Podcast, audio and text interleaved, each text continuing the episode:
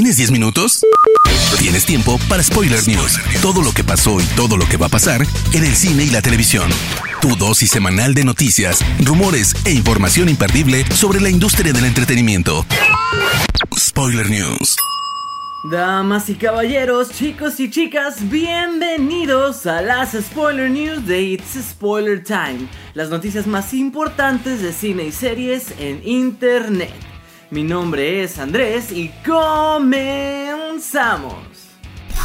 Spoiler News. La historia sobre Panem continuará en la pantalla grande, pues este martes se ha revelado que una precuela de los Juegos del Hambre ya está en desarrollo y será producida por Lionsgate, estudio que desarrolló las anteriores entregas.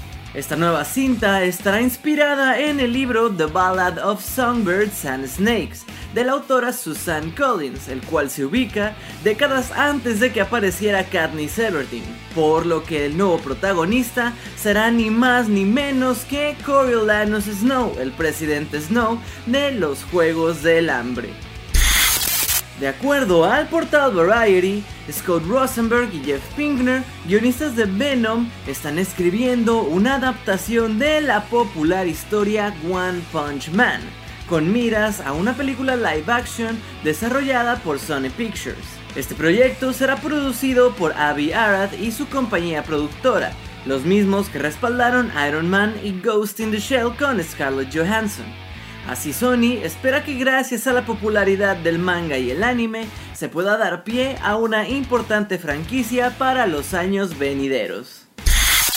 The Suicide Squad es una de las futuras entregas del universo cinematográfico de DC. Tras las malas críticas y la poca aceptación del público de Suicide Squad de 2016, dirigida por David Ayer, es ahora James Gunn quien se ha puesto detrás de las cámaras para la nueva entrega del grupo de villanos. El director, al ser cuestionado a través de su cuenta oficial de Instagram, aseguró que no será necesario haber visto la versión de Ayer para comprender la suya, que llegará a cines el 6 de agosto de 2021. Además de esto, el director también habló de su futuro trabajo con Marvel Studios en Guardianes de la Galaxia 3. También en la misma sección de preguntas fue cuestionado acerca de una posible reaparición de Thanos. Sin embargo, el director aseguró que al menos por su parte no hay ningún interés, ya que hay muchas otras historias que pueden contar. También confirmó que por ahora no hay planes para una cuarta entrega del equipo liderado por Star-Lord y Rocket Raccoon. Debido una vez más a la pandemia del coronavirus, varias cintas modifican sus fechas de estreno, al menos para Estados Unidos. Ahora las fechas establecidas para las cintas son las siguientes. The Batman con Robert Pattinson pasa a estrenarse el día 1 de octubre del año 2021.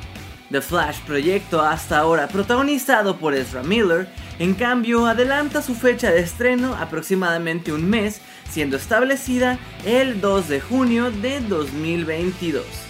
Por su parte Shazam 2, liderada por Zachary Levi, llegará a las salas de cine 7 meses después de lo previsto, el 4 de noviembre de 2022. Jackass 4 con Johnny Knoxville y el resto del equipo se retrasa al 2 de julio de 2021. La secuela de Doctor Strange, dirigida por Sam Raimi, llegará el 25 de marzo de 2022. Spider-Man 3 con Tom Holland se estrena en cines el 5 de noviembre de 2021. Por último, la secuela de Venom titulada Let There Be Carnage pasaría a estrenarse en verano del año 2021, aunque esta última no tiene confirmación oficial todavía. El 18 de diciembre llega a los cines la nueva adaptación de la historia de Paula Trades, interpretado por Timothy Chalamet. Y en un futuro se esperan más entregas, pues el director del proyecto, Denis Villeneuve, ha destacado en entrevista para Vanity Fair que su intención de trasladar el mundo de Dune a la pantalla grande sería en más de una entrega. No habría estado de acuerdo en hacer una adaptación en una sola cinta, es decir, este universo es demasiado complejo y la historia abarca 6 libros. Su esencia reside en los detalles, fue lo que declaró el cineasta canadiense. Historias de miedo para contar en la oscuridad tendrá una secuela. El director Andrei Ubredal ha cerrado un acuerdo para volver a una segunda parte de la película basada en la historia de Guillermo del Toro y producida por este mismo. La primera parte estaba ambientada en 1968 y contaba cómo una joven transformó su dolorosa vida en una serie de historias de miedo que dejó escritas en un libro. Todo comenzaría a derrumbarse cuando un grupo de jóvenes descubren dicho libro. Spoiler News. Pasando a las noticias de series, les cuento que Ryan Murphy regresa a Netflix con el proyecto titulado Hollywood, el cual ya tiene su primer avance completo. En este adelanto podemos ver a Darren Criss, Jim Parsons, David Corenswet y Laura Harrier dar vida a un grupo de actores y cineastas dispuestos a triunfar en grande en Hollywood, buscando el famoso sueño americano durante la edad de oro del cine en la época de los 40.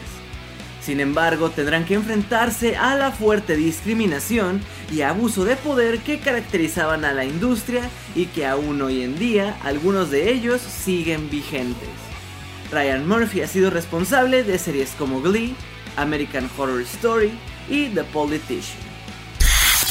Algo que se antojaba bastante complicado de ocurrir ha ocurrido, y es que Netflix ha superado a Disney en valor de mercado pues ahora a causa de la pandemia del COVID, muchos de los proyectos de la compañía del ratón se han visto obligados a retrasar sus estrenos o sus grabaciones, mientras que por su parte Netflix ha registrado un aumento de vistas y de usuarios.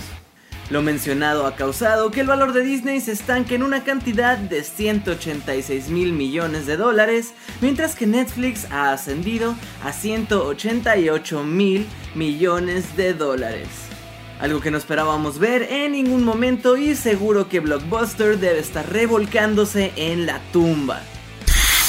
Tras su final en su séptima temporada, la comedia Parks and Recreation vuelve una vez más con un nuevo e inesperado episodio sobre el coronavirus y con el regreso de todo el reparto.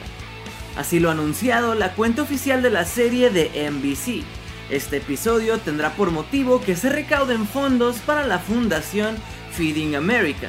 Amy Poehler, Rashida Jones, Aziz Ansari, Aubrey Plaza, Chris Pratt, Adam Scott y Rob Lowe volverán todos a sus papeles en este episodio que tratará de cómo Leslie debe mantenerse alejada de sus amigos a causa de la cuarentena. The Haunting of Bly Manor, la que sería la segunda temporada antológica de The Haunting of Hill House, pudo terminar de rodarse antes de que surgiese la cuarentena debido al coronavirus, por lo que en estos momentos ya se encuentra en fase de postproducción en los hogares de cada uno de los del equipo de la serie, por lo que ahora no hay ningún retraso en cuanto a la fecha de estreno. Así lo ha confirmado el propio creador Mike Flanagan mediante una publicación en su cuenta oficial de Twitter. Va genial, todo está en tiempo. Terminamos antes de la cuarentena y la postproducción se realiza desde casa. La serie está tomando una forma maravillosa y estoy encantado con ella. Por el momento no hay razón para ningún retraso y Netflix anunciará la fecha cuando estén preparados. La serie de ciencia ficción Westworld ha sido renovada por una cuarta temporada en HBO. Esta noticia ha llegado antes de que la tercera parte llegue a su fin, que está previsto ser emitido el próximo lunes 3 de mayo.